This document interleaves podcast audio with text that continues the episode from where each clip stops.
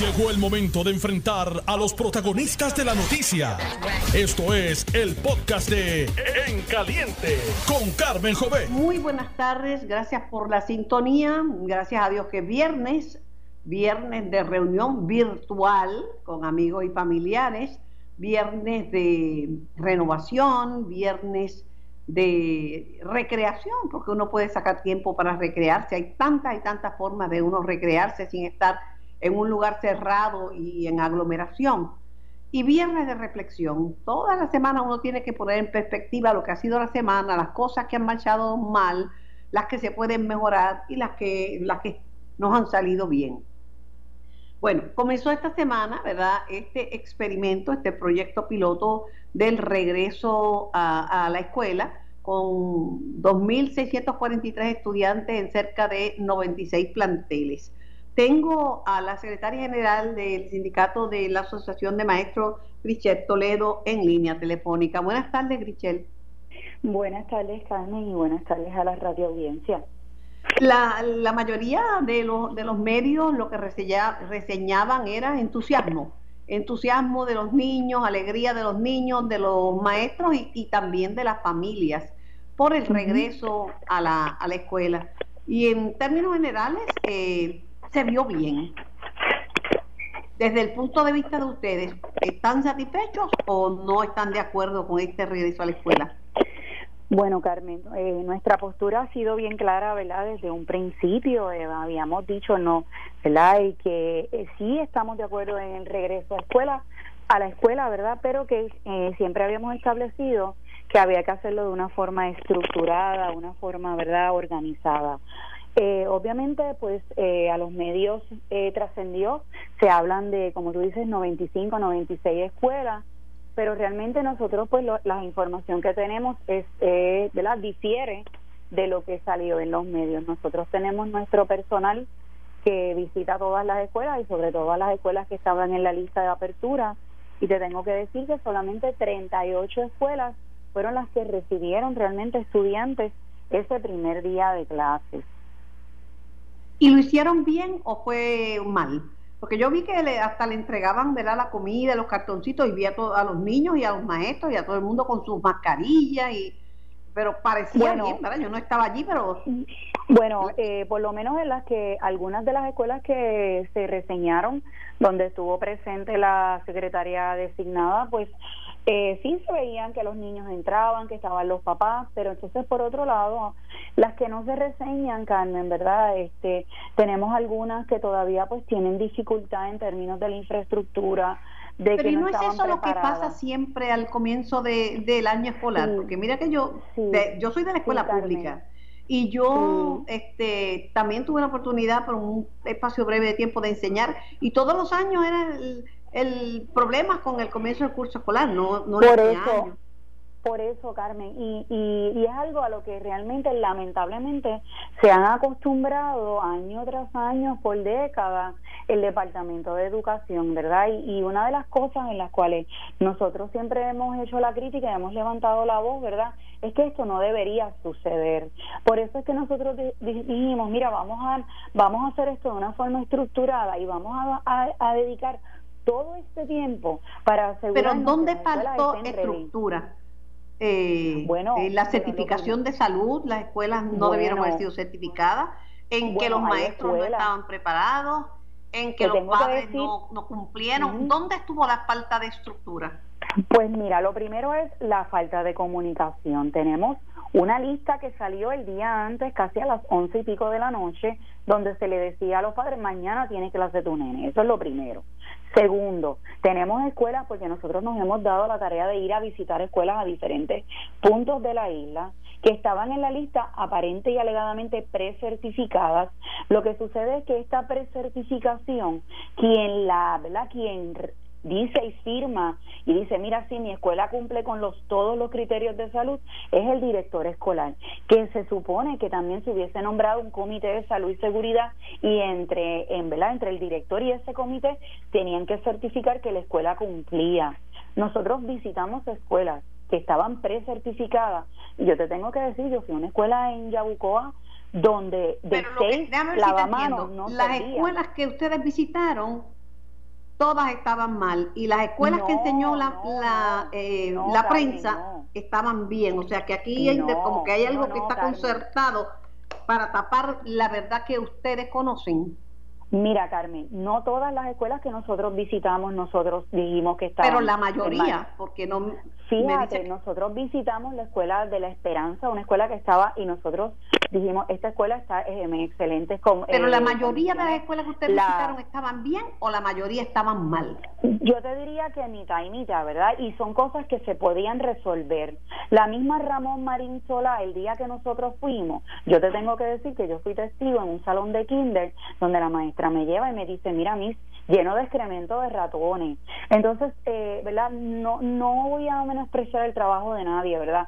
Pero si un maestro llega a su sala de clase, un maestro no tiene por qué encontrar un salón de clase así cuando estamos en medio de una pandemia y aunque no fuera en medio de la pandemia. Pero eso tiene que ver mucho con el director escolar o usted cree que eso también debe haberlo resuelto la secretaria. No, eso tiene que ver yo creo con un trabajo interagencial, Carmen.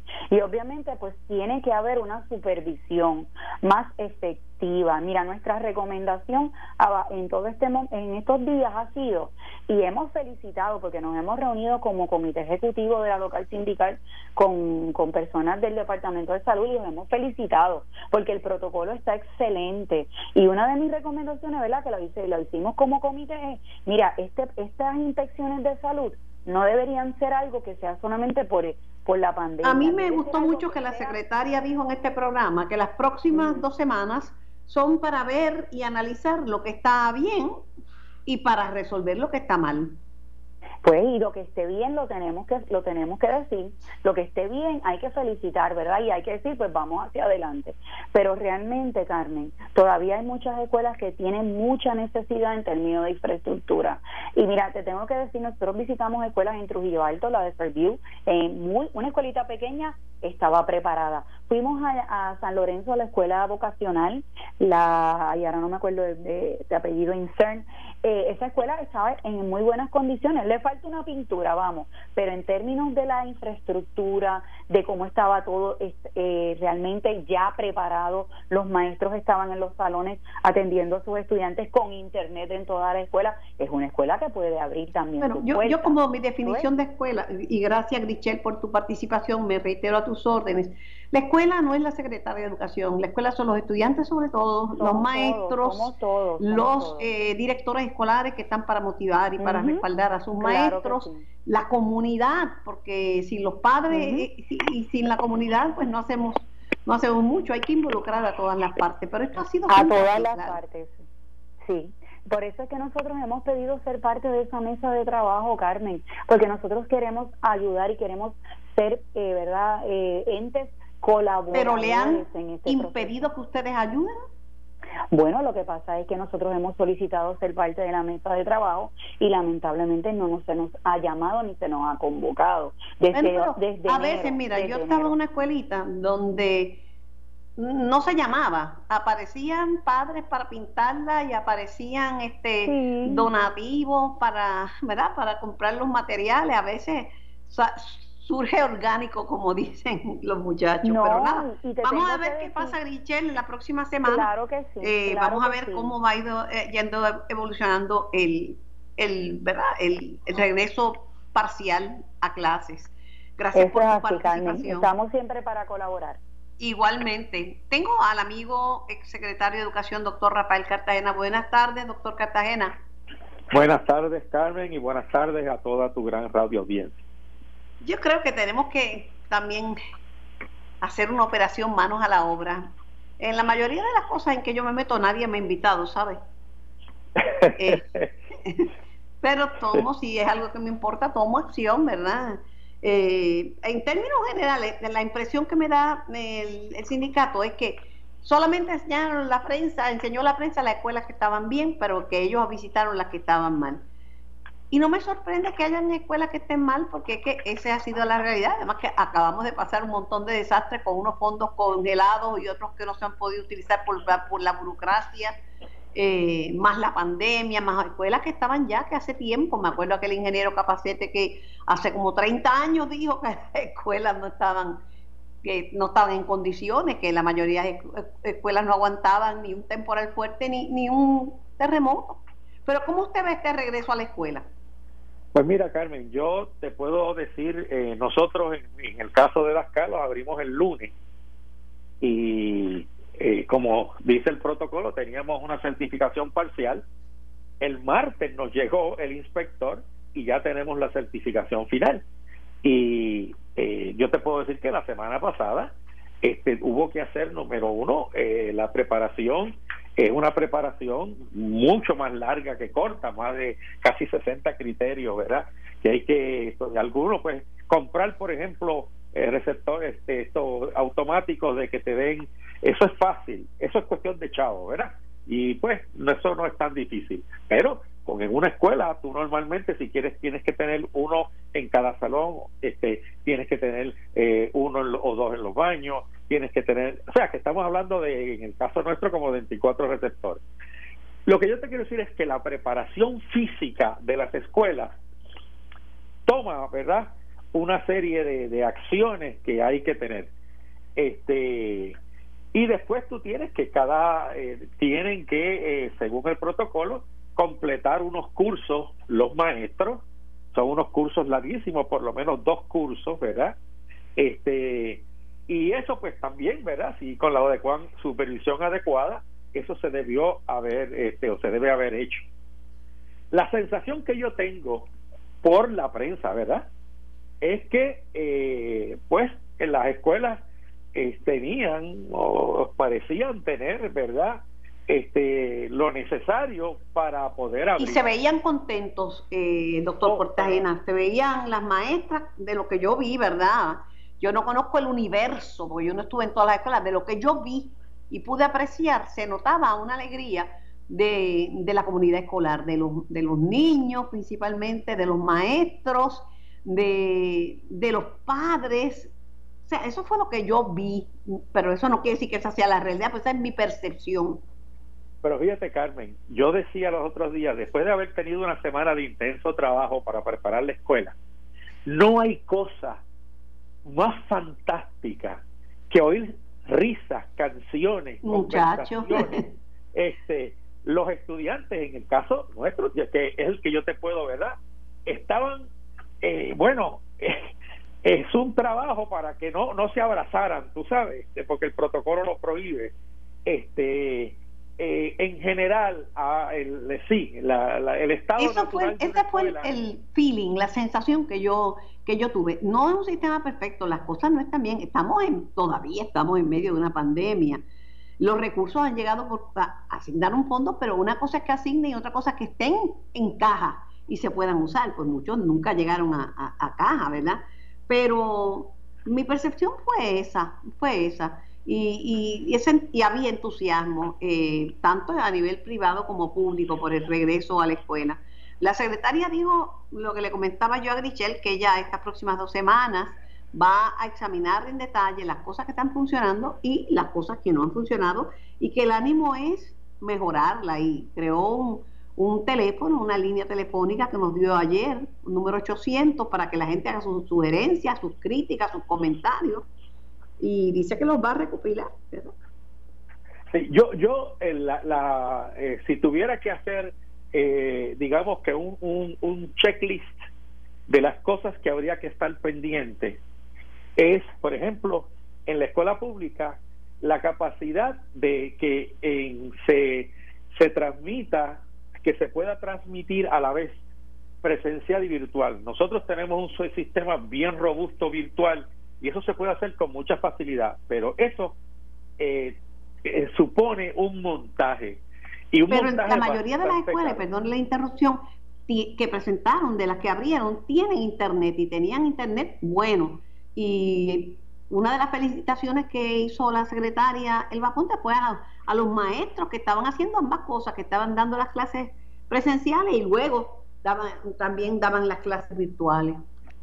Sí, pero eh, ese arreglo, tú sabes que la otra vez que hablamos, yo te decía que, en mi caso ese es el arreglo que para agosto, por ejemplo, habría que cambiar, porque lo que están recibiendo los estudiantes es muy poco y está al tenerlos que dividir en dos grupos, ¿verdad? Que van dos días solamente tres horas y media y el otro va por asignaciones, porque lo que debería ocurrir es que a la vez que se da la clase presencial, tú tienes los estudiantes eh, que están remotos eh, como parte del grupo. Para eso, por ejemplo, en el caso nuestro tenemos pizarras electrónicas, cámara, micrófono, de manera que el maestro el, en la pizarra se están viendo todos como si estuvieran todos juntos.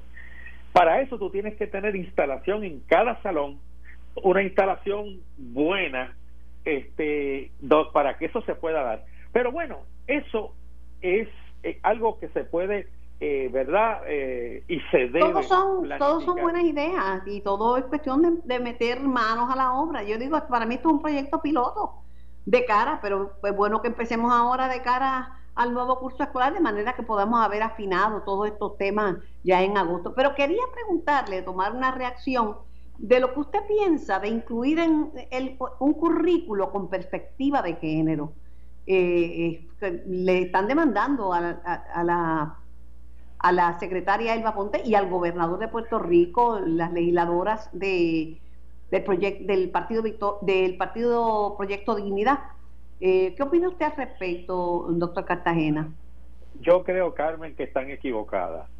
Yo creo que eh, hay que hacer un esfuerzo por eh, reescribir los currículos en los casos de manera que se entienda y se entiendan todos los aspectos de lo que supone la diversidad que existe, ¿verdad?, entre todos los seres humanos y, la, el derecho que tiene todo el mundo y que y eso se debe enseñar desde pequeño. Yo este estos temores eh, que vienen del mundo religioso, ¿verdad? Este yo este no me parece que no los entiendo, o sea, eh, no los entiendo desde el punto de vista teológico. Tú sabes, que ellos piensan que si se enseña una perspectiva de eh, un currículo, se pone en vigor un currículo con perspectiva de género que le están quitando la, la patria potestad al padre y a la madre porque como que eso es que el Estado vaya a, más allá de lo que debe ser enseñado por, en el hogar. Lo que pasa es que hay que entender bien este asunto. Los valores el, eh, es una función que tienen que enseñar principalmente los padres, ¿verdad? Y los padres pueden eh, tener una perspectiva particular sobre un asunto, pero la escuela tiene la responsabilidad de ayudarles a los estudiantes a entender el asunto. Un ejemplo, ¿verdad? Cuando se, eh, se habla, por ejemplo, de la masturbación, este, que antes había una posición grande con relación a la educación sexual por este asunto. Bueno, la escuela tiene una responsabilidad demostrar y, enseñar la ciencia que es, ¿verdad? Eh, que no produce, que no te vuelves loco, cosas de estas, ¿verdad? Que no te da ceguera. Sí, que da ceguera. Los valores, o sea, cómo una persona desde una perspectiva de una religión específica lo ve, eso es asunto de los padres. Tú puedes enseñarle a tu hijo que esto es lo que tú crees, pero la escuela tiene la responsabilidad de mostrar y de enseñar la ciencia que es y en la perspectiva de género, definitivamente. Yo, tengo la misma opinión, ¿sabes? Y también hay que empezarlos a familiarizar con términos como término homosexual, eh, disforia de género, eh, transgénero, transexual, porque eso son, esa es una realidad de nuestros días y de siempre. Lo que pasa es que ahora ha salido a la luz y hay que familiarizar con ese, esa pluralidad y esa diversidad de la sociedad en que nos movemos, doctor. En, mi, opinión, respetando las opiniones de todos los que me escuchan. Gracias, doctor Rafael Cartagena. Un abrazo, linda tarde, feliz fin de semana y éxito en la gestión en su escuela Vázcalos. Gracias, Carmen, y mucha, este, mucha salud a todo el mundo. Aprovecho para darle las gracias a los que me escuchan. No tienen que estar de acuerdo conmigo. Para mí, el honor más grande es que me escuchen. Eh, y saludo a Marili, a Marisol y por supuesto a César Lazus que me están escuchando. Si César estuviera, estaría debatiendo conmigo el tema. Voy a la pausa, regreso con más de En Caliente. Estás escuchando el podcast de En Caliente con Carmen Jovet de Noti 1630. 630 y por el 94.3 FM y por notiuno.com, diagonal TV, audio y vídeo. Este programa es un programa de opinión, donde su opinión es importante, es un programa de entrevistas y es un programa noticioso. De lunes a viernes estamos con ustedes de 2 a 4 de la tarde. Este tema de la perspectiva de género, yo le tengo que confesar a todos ustedes que lo que yo sé lo aprendí en la escuela, en mis clases de economía doméstica, porque mis padres no me hablaban del tema de la sexualidad. Y, y quería que los padres, habrá algunos, pero esa no, era la norma, por lo menos en mi generación.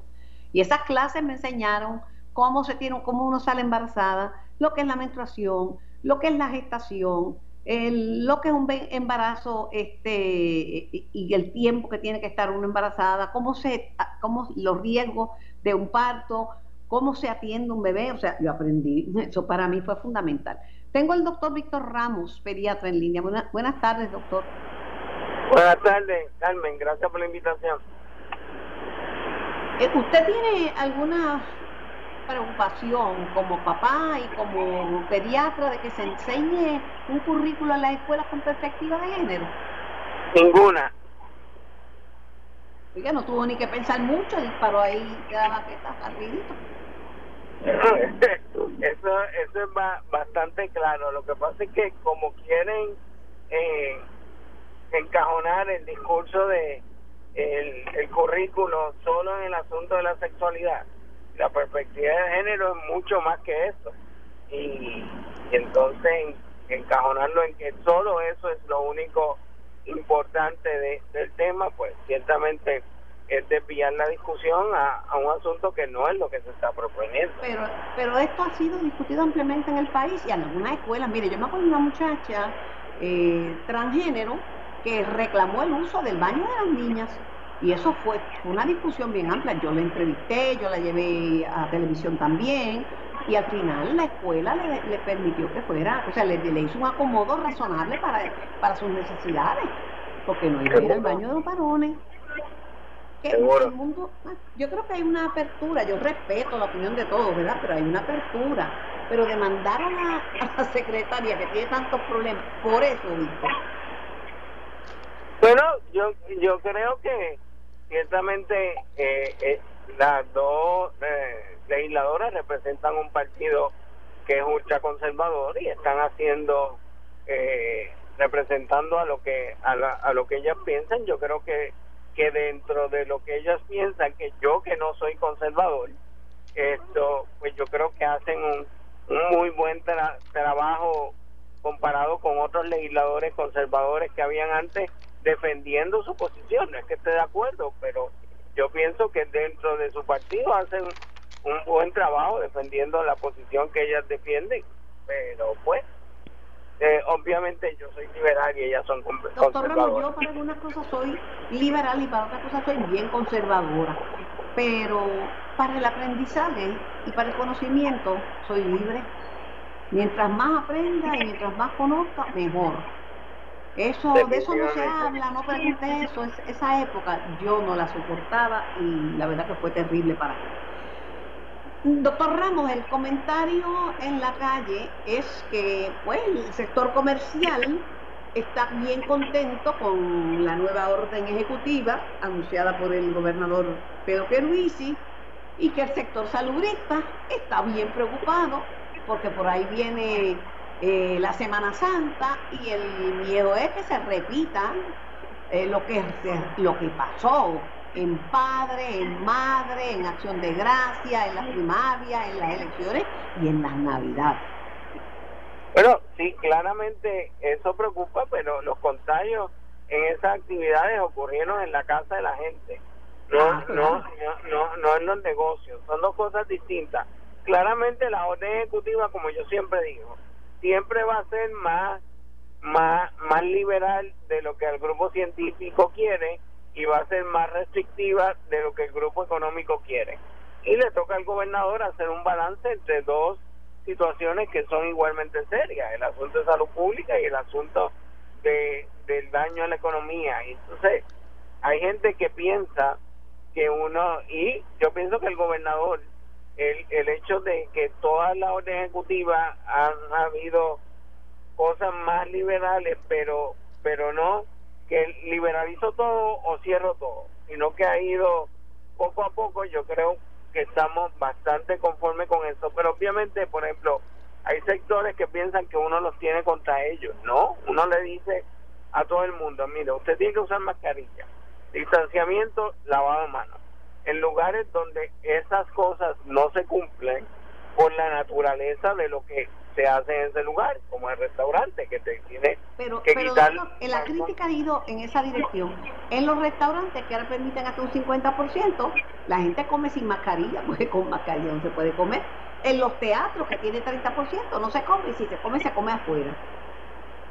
Bueno, pero en los, en los teatros ocurre más o menos lo mismo que en las iglesias, pero en la iglesia entra la parte, por eso no, no han entrado.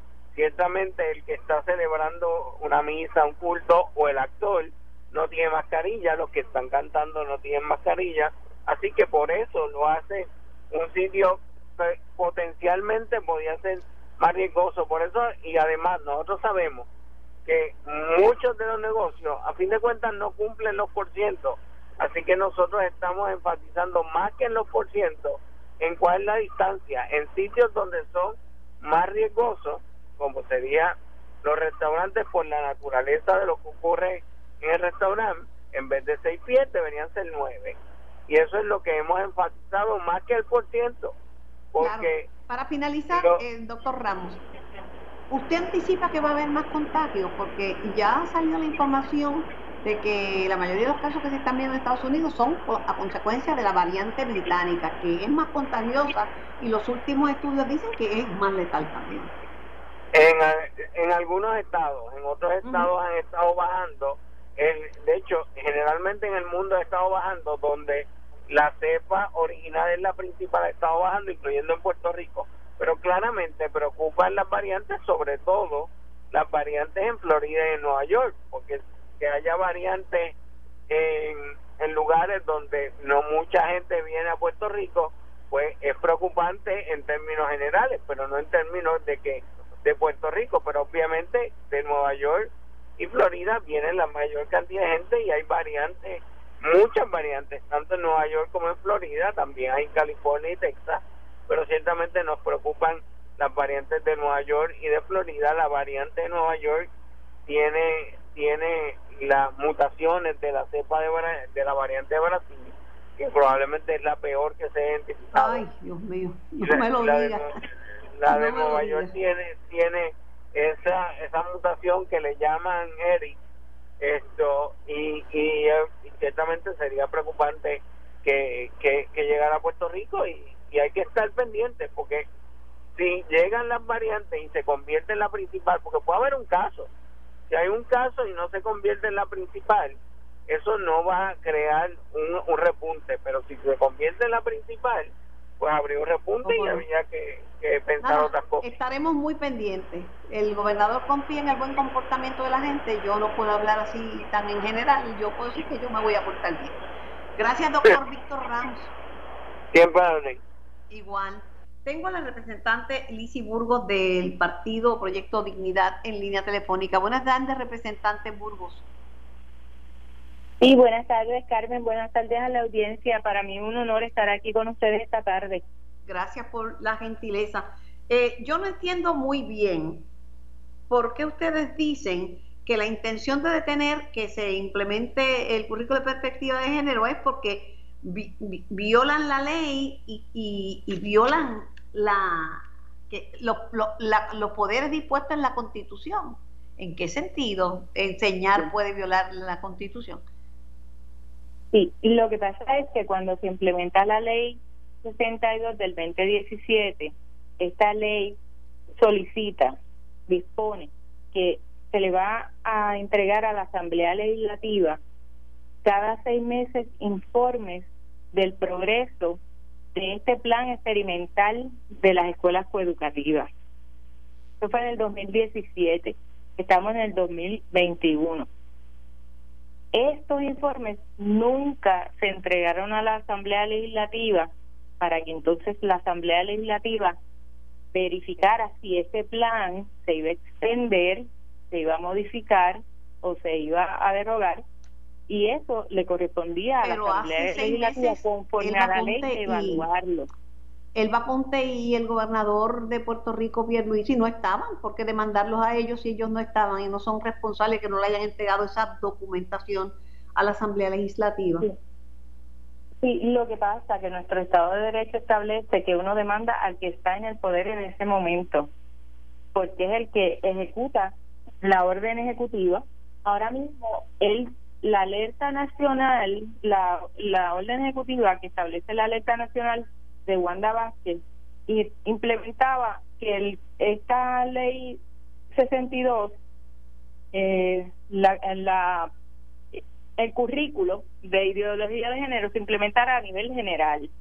Y la ley de, y la orden ejecutiva de Pierre Luisi no derroga esa alerta nacional sino que la mantiene vigente obviamente para y establece pero, más allá de esas disquisiciones verdad que tienen que ver con la legislatura con si entregaron o no entregaron. El concepto de perspectiva de género ustedes no lo aceptan como una como algo que debe incluirse en en, en, nuestras escuelas como parte de la educación de nuestros estudiantes sí lo que pasa es que eso sería otro tema diferente a la demanda pero si te voy a contestar fuera de lo que es el contexto de la demanda, porque la demanda es, es que no se le permitió a la Asamblea Legislativa pasar juicio sobre la ley como establece la, la ley, la misma ley lo establecía, y se impuso algo que era eh, experimental y no se probó.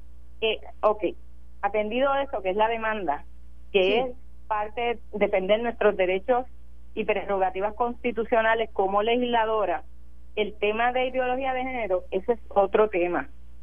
Lo que pasa es que nosotros no hemos visto currículos, pero lo que tenemos, lo que hemos buscado, porque esto es un tema que viene años aquí hablándose, y no, por las experiencias que hemos tenido, y tenemos los libros que trataron de implementar Aragón en 2008, que eran unos libros totalmente sexualizados para menores de edad, unos temas muy fuertes ahí no, se hablaba de equidad. Aquí lo que se hablaba era de enseñarle a los niños unas conductas totalmente inapropiadas. Como nosotros no hemos visto el currículo, si eh, ellos sacaron los libros y trajeron unos currículos de forma transversal, nosotros no hemos visto, no los hemos podido evaluar. Pues además de además del tema de perspectiva de género, ustedes no quisieran que se enseñara educación sexual en las escuelas. Lo que pasa es que a nosotros nos enseñaron educación sexual desde el punto de vista biológico. Pero, ¿por qué yo le tengo que enseñar a un niño a masturbarse? ¿En qué esto beneficia a, a evitar la violencia contra la mujer? Porque yo le tengo que hablar de relaciones anales, de bestialismo, como hablaba el libro de nuestra sexualidad. Yo no creo que eso aporte en nada a la equidad. Yo creo en la equidad entre hombre y mujer, definitivamente. Y el que no crea eso a estas alturas es bien retrógrado, de verdad.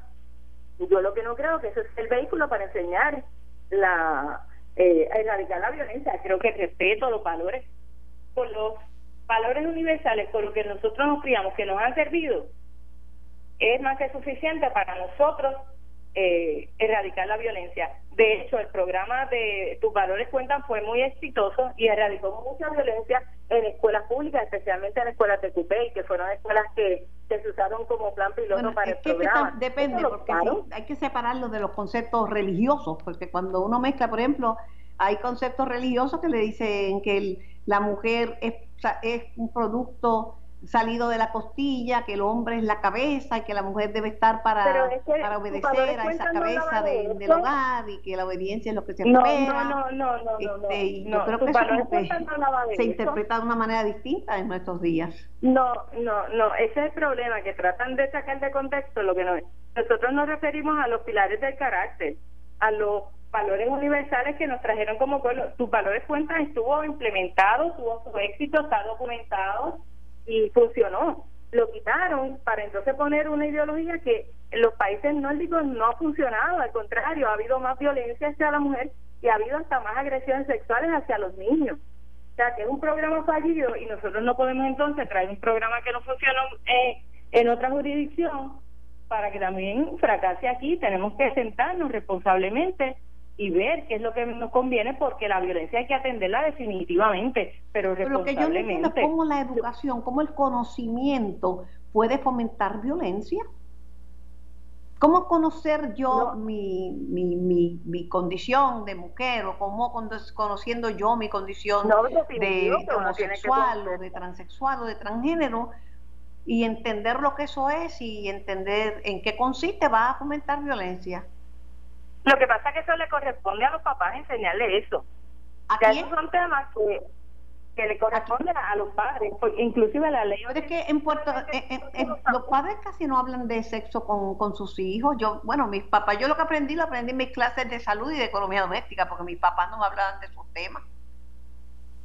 Por eso, pero ahora mismo nosotros sabemos que ya los padres tienen conocimiento que eso es parte de la educación que deben darle, porque dejar al arbitrio del Estado los el Estado tiene el poder de padres en patria cuando los, padres no están, pero habemos muchos padres responsables que sí le hablamos a nuestros hijos de lo que hay que hablarles.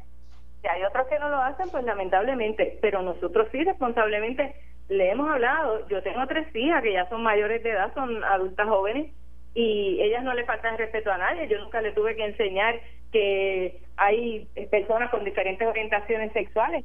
Ellas en la vida lo han visto, como se le enseñó el respeto, respetan a cualquiera y yo, tanto yo como ella, no hay nadie que pueda decir, esta gente le falta el respeto a la gente, al contrario. Yo tengo amistades de todos los sectores a los cuales amo respeto y entiendo que cada persona es diferente y eso es el issue. El issue es cómo tú vas en la conciencia de un niño a traerle temas que yo ellos no, creo pueden que, manejar. puede ser, ¿verdad? Puede ser, pero yo no... Eh, a mí con expertos es que he aprendido y he aprendido grande lo que es disforia de género, en, en, qué, es un, transgénero, qué es un transexual. Yo eso lo he aprendido grande y, y, con, profesionales. Eh, de hecho, eh, los temas de la masturbación lo que le enseñaban es que eso era malo y que te podía volver loco y que causaba ceguera. Y eso era lo que le decían cuando lo regañaban a los nenes antes. Pero yo, pero yo entiendo que son temas que se deben discutir en la escuela. Eh, yo entiendo que eso es una intromisión indebida del Estado en la intimidad de las personas, precisamente lo que queremos. Eh, proteger la intimidad de cada persona Yo sé cómo piensa, hay que proteger. Importa eh, no importa si tiene alguna identidad sexual diferente a lo que yo pueda pensar, esa intimidad hay que respetarla y se respeta manteniéndola lejos de la escuela. Bueno, pues muchísimas gracias, representante. el gobernador no ha contestado, la división legal contestará, pero no ha contestado eh, ni ha reaccionado a la demanda, como tampoco ha reaccionado la secretaria del Departamento de Educación. Gracias, representante, y que tenga una linda tarde y un buen fin de semana. Esto fue el podcast de En Caliente con Carmen Jovet de Noti1630.